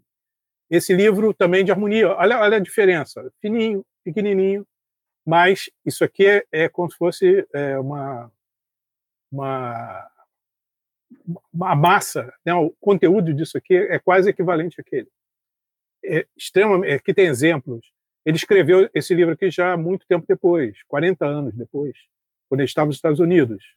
Tem uma tradução em português também, muito boa. Funções estruturais de harmonia. Estou fazendo propaganda aqui. É, forma existe esse livro que foi um, dos poucos que ele escreveu em vida. Esses dois aqui, quer dizer, o Harmonia, sim. O outro foi publicado depois que ele morreu, com anotações e, e dos alunos. Esse modelo para estudantes de composição em espanhol é, tem, é de exercícios. É um livro de exercícios que ele fez. Ele, olha que interessante. Ele, ele chegou nos Estados Unidos e falou: mas pessoal, esses alunos são muito limitados. Aqui nos Estados Unidos eles, eles não estão, não conhecem as obras clássicas eles têm problemas para entender, ele sentiu muita dificuldade. Está acostumado com os alemães, com os austríacos. Então, ele, ele, ele escreveu isso aqui como uma, uma apostila para ajudar os estudantes americanos. Depois, esse livro virou é, Fundamentos. Tem um livro, tem um, um, a versão em inglês, eu prefiro a versão em inglês, mas esse aqui foi publicado também em português. Fundamentos da Composição Musical, em que ele fala sobre período, sentenças são conceitos muito importantes da, da, da teoria dele, sobre forma, sobre esquerdo, é, forma etc. Livro de contraponto, também em português esse aqui. Levou muito tempo. O primeiro livro português que foi publicado foi em 1990. Depois abriu a porteira, sem, sem, sem, querer fazer alusão àquela, àquele episódio, mas abriu a porteira e começou a publicar muitos livros, muitos, livros foram publicados em português. Então, isso é uma grande coisa para nossa academia. Aproveitem. Livro de contraponto, importantíssimo. Outro livro que ele publicou na vida foi um livro de. Esse aqui foi uma relação inacreditável. Existe um artigo que ele que conta qual foi a gênese do livro chamado Style and Idea, Estilo e Ideia. É, levou ele, ele publicou acabou levou vários anos para traduzir para ele brigou com a editora é, brigou por causa de, de, direitos brigou com o tradutor brigou com todo mundo e um ano antes dele morrer o livro foi publicado. Isso aqui isso aqui é um, é um achado isso para mim é um, é tesouro. Eu encontrei essa versão que é uma versão fininha desse livro em Nova York na biblioteca no Sebo. É a primeira edição. Quer dizer não é é, é, é, quando foi publicado, 1950, não sei se é a primeira edição. É, foi carinho, mas valeu a pena. Esse livro depois foi publicado em 1984, completo. Aí tem muitos, tem muitos. Essa aqui é a versão mais conhecida, está na Bíblia. Tem muitos textos, falando sobre tudo, sobre nacionalismo, sobre música também, claro, mas falando com política, sobre questões sociais, propostas. O Schamer foi um cara, uma vida muito intensa. Eu nem falei sobre que ele foi um pintor fabuloso, que foi inventor, inventou jogos, não deu tempo para isso. É, esse cara é fantástico. Isso. E esse aqui é um livro que eu, que eu falei, que, eu, que você falou, né? Fronteira de Tonalidade, que eu escrevi sobre a, sobre a primeira sinfonia de câmara, que é a obra que, que é tipo um portal dimensional que trouxe o Schoenberg para minha, minha vida. Né? Maravilha. Ó, depois, o pessoal que está ouvindo, eu vou colocar o link aí desse, desse livro aí do, do Almada na descrição do vídeo no, no YouTube. Ele certamente vai enriquecer de tantos livros. Que é. É, vamos quebrar a... aqui já está até piscando na tela, na cara de vocês aí. É, vamos... Quem estiver ouvindo depois no Spotify também, tem uma frequência lá subjacente, tipo compre é, batom. O, né? Spotify, é, o, Spotify, é, o Spotify já está schombergizado aí, a todo mundo ouvindo agora já. Muito Isso. bom. Bom, é, para terminar, eu queria colocar. É, não vai dar tempo, acho que tem muito. Tem as perguntas, eu ia falar mais coisa, desculpem, eu fui muito Nada, não tem nada, rapaz. Tá tagarela. É, mas eu queria só mostrar, se você puder botar a última faixa, que é o Schoenberg Mania. Maravilha. Uma, isso foi uma, da, uma. Explicar rapidamente o contexto, tem, uhum. sei lá, tem uns, uns, sete anos. Foi a minha única. Sou compositor também, mas é minha, eu nunca compus música eletroacústica. Não tem nada contra, mas eu, não, não, é, não, não é minha praia. Mas foi a minha única é, iniciativa nesse sentido. Essa obra foi composta em parceria, um grande amigo meu, Carlos José de Lira, e, e, e, que, e, e teve a participação fantástica também de Flávio Goulart, né, que pilotou, que ajudou a gente a juntar as coisas. Então, essa música dura exatamente 1 minuto e 31 segundos. 13, né? foi de propósito.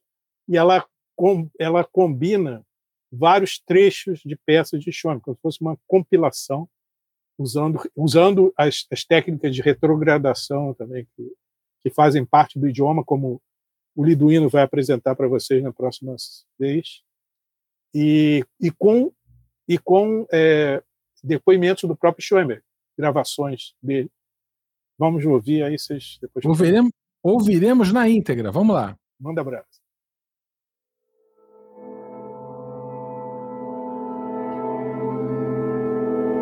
Musik, neue Musik, neue Musik, Musik, neue Musik, neue Musik. Zwölf.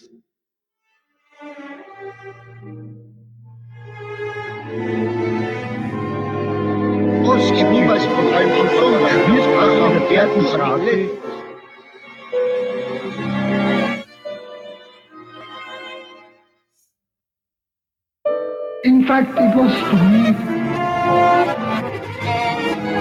Puccini's Pepper und sogar Rossins Papier von Sevilla.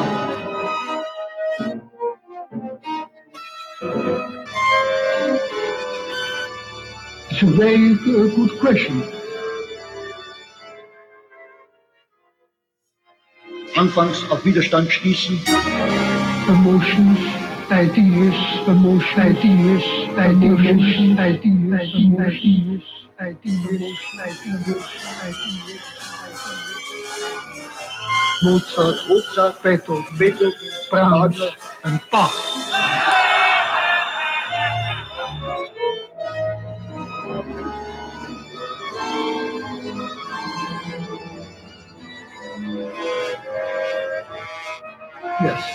Yes. Wow. Rapaz, intenso, hein, ô Carlos? Frenético, frenético. Tudo Rapaz, planejar essas, essas entradas, tudo planejar. Foi difícil fazer isso. Pô, eu imagino.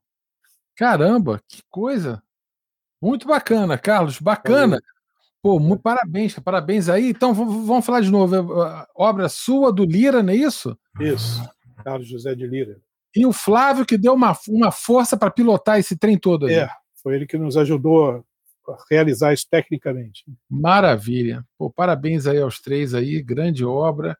Deixa eu colocar aqui perguntas que estão brotando desde o início aqui do nosso programa. Vou passar a tentar juntar algumas, que é pergunta para Dedel. É, o, é, o Jean, o Jean-Pierre Briot, ele, ele faz uma pergunta aqui que é a seguinte: olha, uma, uma pergunta provavelmente genuína sobre dodecafonismo. Para uma música monofônica, deve haver uma relaxação na regra de base, porque senão seria uma repetição sem fim da sequência inicial. Aí ele fala aqui, ele complementa. E com só combinação de 12 a 12, 12 combinação de 12, é, de 12 melodias possíveis, a cardinalidade efetiva deve ser diferente. Enferrujei sobre essas combinações. Não sei se eu entendi bem a pergunta, mas acho que o Carlos pode ter entendido é, melhor que eu. Vou, vou tentar. Um abraço, Jean-Pierre. Bom, obrigado pela pergunta. É, bom, é, é, o caso do Schoenberg, o dodecafonismo schoenbergiano, embora esse assunto seja mais da, da seara do Liduino, eu posso dizer que é um dodecafonismo muito especial. Lembram que eu falei com vocês no início que ele, o fio condutor da, da carreira do Schoenberg é a preocupação com o tema, com o motivo, com a ideia, com o desenvolvimento das ideias. Então, o, o dodecafonismo de Schoenberg é subordinado a isso também. Ele não, não, não, é, não é puramente a manipulação da série com todas as suas operações, um segmento, uma, um, um, um, algo mecânico, né, que, é só você seguir a, a, ordem das, das 12 alturas, das classes alturas, mantendo sempre essa ordem, usando as inversões, retrogradações, transposições, etc na verdade, é, existe uma grande flexibilização na música dele. É muito, o que torna bem difícil analisar. É muito difícil analisar porque quem está em primeiro plano é a, é a, é a manipulação das ideias temáticas, desenvolvimento, desenvolvimento. É o motivo que está em primeiro plano e a técnica do decafônico é subordinada a ele, ao tratamento motívico. Né? Então, eu espero ter, ter dado a minha, minha, minha posição em relação a isso, a partir da pergunta de Jean-Pierre. Imagino que seja isso, né? Não é, em outras palavras, não é algo mecânico, não é algo, de modo algum, né? principalmente na música dele. É, é, existe essa hierarquia no tratamento. Aí tem alguns, alguns, alguns comentários aqui. É, é, o, o Juan Sebastián Angel Echeverri coloca que o dodecafonismo é essencialmente contrapontista. Sim. É, a Jéssica Luna, como boa violinista, fala que os violinistas morrem para tocar esse trem aí, certamente. tem de não botar só os, violin... é, não só os violinistas, eu diria. É, tem de dar uma corda ali na mão para dar uma energizada ali. O Juana complementa, fala que a, o Opus 133 de Beethoven tem elementos não tonais. Sim, sim, sim.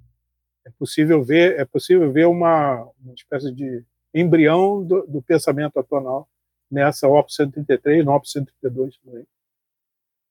São, são peças fantásticas, é, é maravilhoso isso, o que o Beethoven fez. Ah, sim, uma, aí tem uma a, a, sobre aquela, aquela, aquela, aquela, quando a gente começou a falar do, do, do, da apreciação de uma música mais, mais sofisticada, a gente fez a analogia com vinho, etc. Isso é, é o, o Marcos William coloca o seguinte: podemos dizer que a tarefa dos pesquisadores gerar interesse ao público geral sobre essas obras densas? Bom, eu não sei, quer dizer, é, o que eu estou fazendo é dar o meu depoimento. É, como, eu, como, eu, como eu transitei nessa, nessa, nessa apreciação desse tipo de música.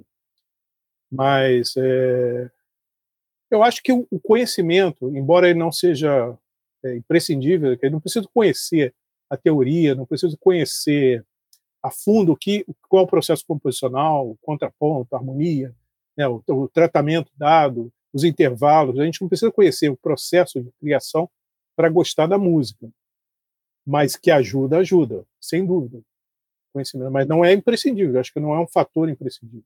Então, respondendo à pergunta, eu acho que sim pesquisadores podem ajudar esse processo.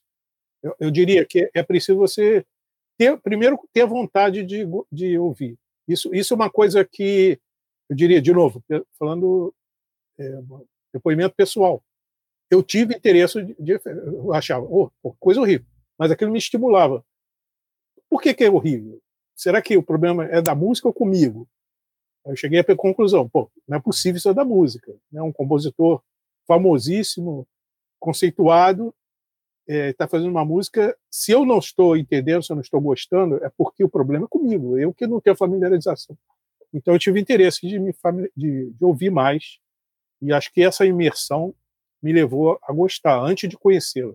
Depois, conhecendo, muito antes de conhecê-la. Depois, analisando, conhecendo, encontrei belezas que a audição não me trazia. Então, reforça, é a sutil diferença entre o é ruim e eu não gosto, né? Que é, às vezes acaba ficando muito confuso é uma coisa e outra, né? E para você muitas vezes falar que eu não gosto, você tem que passar pelo processo de ouvir extensivamente e realmente ter notado coisas que você realmente não gosta. Mas fico muito contente que, que, que esse questionamento surgiu aqui nesse contexto do nosso Legal. podcast, que é, certamente é o nosso objetivo com isso, né? Trazer interesse Sim.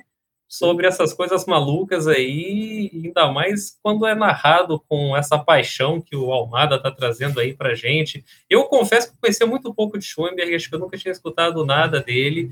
É, eu estou evoluindo no tempo agora, né? Eu fiquei muito preso no período barroco, mas já anotei um monte de coisa aqui que eu vou fazer minha playlist daqui a pouquinho para ouvir. Para ouvir. Precisar de ajuda é só falar comigo. Opa, Olha aí, ó. Vamos lá pedir, pedir uns conselhos aí, pedir uma playlist aí para ele, ele compartilha com a gente. Ó, o Jean-Pierre é, fala ó, em, em, vários casos o criador inventa regras e viola né, elas quando ele acha necessário. No caso do Schoenberg, o tema melódico comanda. Isso. Carlos Almada. É isso aí, isso aí. É, e aí o, o Patrick complementa, ele fala assim: eu diria também que é papel do Estado, através do Ministério da Cultura, secretarias, fomentar arte e cultura em suas formas mais variadas. Sim, Aí. sim. com certeza. O, o, Patrick faz uma pergunta bacana, mais acima, que eu queria colocar aqui, que é o seguinte: ó, eu consigo ouvir semelhanças com a música de Guerra Peixe. É. Qual o tamanho do impacto de Schoenberg na obra do compositor brasileiro? Bom, legal. Isso, isso abre uma porta para um, um, um período muito importante da música brasileira, que é chamado Grupo Música Viva. O compositor Kohlreuter, é, que veio da, da Alemanha, 1937, eu acho, ele, ele veio para cá e conheceu. Eu vou contar rápido, porque é, ele conheceu o Cláudio Santoro, que estava iniciando, da, da, era um violinista que veio de, de, do Amazonas para o Rio. Então ele, come, ele buscou o Kohreuter, como é um compositor alemão, ele buscou para que ele ensinasse para ele a música do decafônico. O Kohreuter ensinou lá a maneira dele, ele não era um compositor do decafônico, mas ele, ele conseguiu implementar uma escola no Brasil, nos anos 40, chamado Grupo Música Viva, do qual Guerra Peixe, aí chegamos a ele, fez também parte. Então, respondendo à pergunta do Patrick, é muito, muito provável você encontrar é, traços dessa música do Decafônica no Guerra Peixe, porque ele compôs em um período muito curto. Depois ele renegou essa, essa estética, mas ele compôs algumas obras seriais, do Decafônicas, a maneira dele, a maneira como o Correuter ensinou. O nessa, imagine, anos 40, é, plena guerra, não existia muita informação a respeito. O Correuter não era um, um entendedor profundo. Ele ensinou da maneira dele, os compositores entenderam da maneira deles, o, Guerra Peixe, o, o, o, o Santoro e outros, o Niscatunda, é, Dino Krieger, e cada um incorporou, é, acrescentou é, sua própria, seus temperos. Então existe várias, existem várias obras do Guerra Peixe que são desse, desse período, do Decafos e como do, do Santoro, dos outros, que têm obviamente, relações com essa. Então é possível. Talvez você tenha ouvido alguma obra que foi exatamente composta nesse período. Pô, maravilha, hein? Pô, Patrick, show de bola. Legal. Live and learn. Aí tem aqui o, o, uma última pergunta, é a última. Na verdade, eu vou juntar três perguntas que é do nosso querido Jean-Pierre. Opa. O Jean-Pierre faz três, três aqui em conjunto. Eu vou ler as três e juntando tudo. Olha, ele observa. O Schoenberg foi autodidata, é, exceto formação só a contraponto. Interessante porque ele não tinha formação sobre harmonia. Isso. Aí ele fala só contraponto, que foi para o bar a essência versus harmonia. Uhum.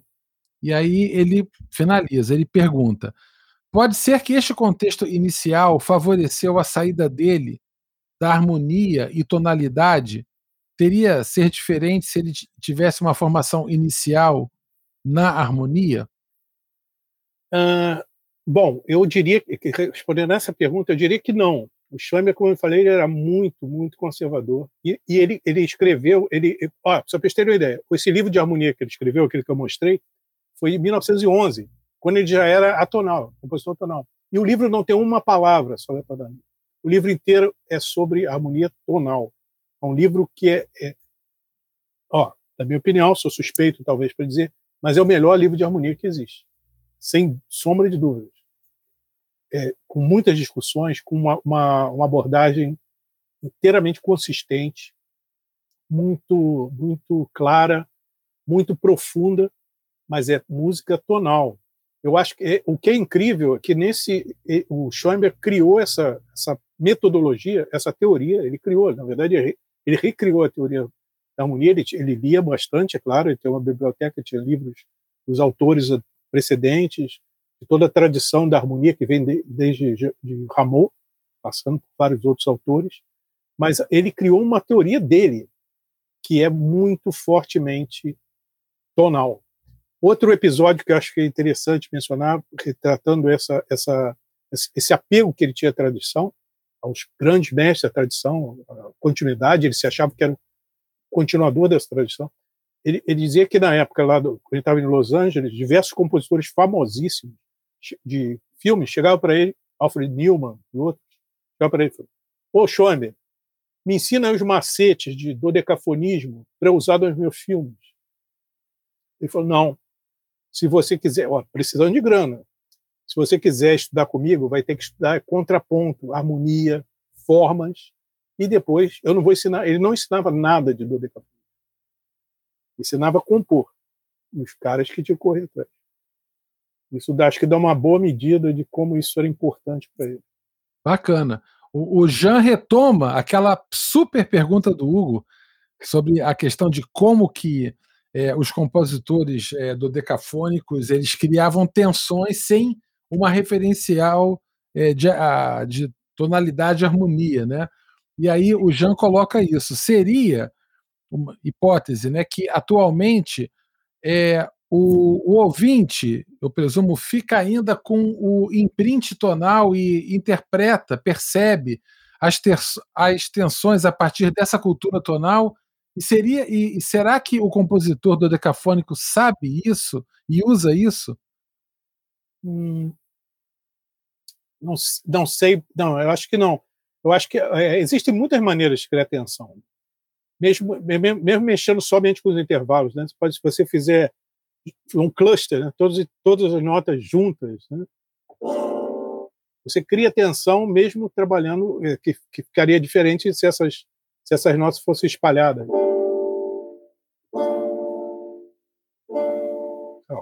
É que ela está com um problema aqui. Mas é, é, é, uma, é um outro nível de tensão. Instrumentação, é, registro, tem muitas maneiras de você dinâmica, muitas maneiras de, de fazer esse, essa, é, evocar esse, esse, esse sentimento de algo mais tenso do que outros, sem mexer naqueles outros, outros parâmetros que eu falei, ritmo e textura, etc. Bom, agora, um exemplo que eu acho é, muito marcante disso é numa das óperas, outra ópera que eu adoro, que é Wozzeck, do Berger, é, que não é dodecafônica, mas é atonal, um dos momentos mais tensos que existe na ópera é um si, uma nota si uníssono tocada pela orquestra, que representa a morte da, da, de uma das personagens, Marie, da ópera. Então é uma nota, uníssono. Então é, é um intervalo que consegue carregar uma tensão extrema sem nenhuma dissonância. Ou seja, a, é a consonância mais perfeita que existe, que é o uníssono. Vocês terem uma ideia de como é possível expressar essas mesmas, esses mesmos sentimentos, essas, evocar esses, essas, essas, é, esses afetos com outros meios que não sejam das, dos intervalos por ano. Fabuloso. Maravilha. O Noel fala aqui o seguinte: ó, uma das últimas frases de Schoenberg foi: ainda há muita coisa bonita para se escrever em Dó maior. Isso, é. Diz que Sim, sim. Maravilha, Jean-Pierre agradece. A gente agradece também, Almada, eu e o Hugo, Opa, agradecemos muito aí a presença, foi show de bola. Respondemos todas as perguntas. Foi Isso. bom, foi bom, Carlos? Isso, esse sentimento de dever cumprido, né? Dever Quando responde cumprido. tudo. E eu gostei muito de participar. Pô, peço desculpas só por ter sido muito Pô, tagarela. perfeito, e- Que nada, foi maravilhoso. A gente curtiu a, a doidado, né? Não, Não Hugo? vejo a hora de ter os outros podcasts aí desse esquenta para o Congresso. E eu, particularmente, também estou aprendendo muito. Eu falei, né? Conheci muito pouco da, da obra e da vida e de Schoenberg. E está sendo super legal. Vai ser maravilhoso. A gente, a gente vai receber aqui no próximo episódio do podcast, episódio 5, o próximo, o Super Liduíno Pitombeira. Isso. Vai- a gente vai compor aqui ó, essa fera que está aqui, ó, parabenizando aí o nosso Super Carlos Almada. A gente vai Obrigado. receber essa fera também aqui com a gente. A gente vai compor uma peça ao vivo. Vai ser, a gente vai quebrar o recorde. A, a obra do Decafônica composta ao vivo, com o maior número de autores da história. O, o- Não, isso vai para o Guinness, com certeza. vai para o Guinness. Vai Vamos, pro Guinness. vamos ver como é que a gente fala com os caras lá. Ó. Vamos ter que avisar para como, é que, como é que a gente quebra esse, esse trem aí. Ó. Tem que fazer uma vaquinha para chamar um cara do Guinness é caro, acho que é 10 mil libras, uma coisa dessa. Pô, mas rapaz, depois vai que, Vacona. mas vai, vai que já fizeram isso com mais gente também, Hugo. Olha, pouco provável, hein? Deus me perdoe, ele tá ferrado, pô. A gente se endivida pro resto da vida, já passa vergonha, pô. Pois é. Ainda tem essa. Então, beleza. Pessoal do chat, obrigado pela presença. Esse foi o quarto episódio do Musmate Podcast. Recebemos o Super Carlos Almada, falamos a beça do Arnold Schoenberg. E aí, no próximo episódio do nosso podcast, a gente vai receber o, o professor Liduíno Pitombeira, como eu falei aqui com vocês, e vai ser uma delícia nesse esquenta retumbante para a sexta Conferência Internacional do Musmate, Música e Matemática. A gente vai bombar agora aqui Sim. até outubro. Estamos bombating. Vamos mandar bronca aí. Beleza, pessoal? nosso- a gente vai divulgar as datas, tudo vai estar sempre aqui no, no, no, no YouTube para vocês agendarem, marcar lá o sininho e no nosso Instagram, Facebook também, vai estar tudo lá. Ninguém vai mais aguentar ouvir falar de Musmate. Não, Para. Que nada, pô. que nada. Vai, vamos, vai todo mundo, vai todo mundo se inscrever no canal agora. Já, já deixaram like no vídeo, amiguinhos? Deixa o like no vídeo, se inscreve no canal para a gente crescer. Um abraço então para todos, pessoal. A gente se fala Beleza? E no próximo episódio. Valeu, Hugo, obrigado. Tchau, gente. Abraço. Parceria 10, amigão. Vamos, vamos que vamos. Até mais. Tchau, Falou, tchau. tchau.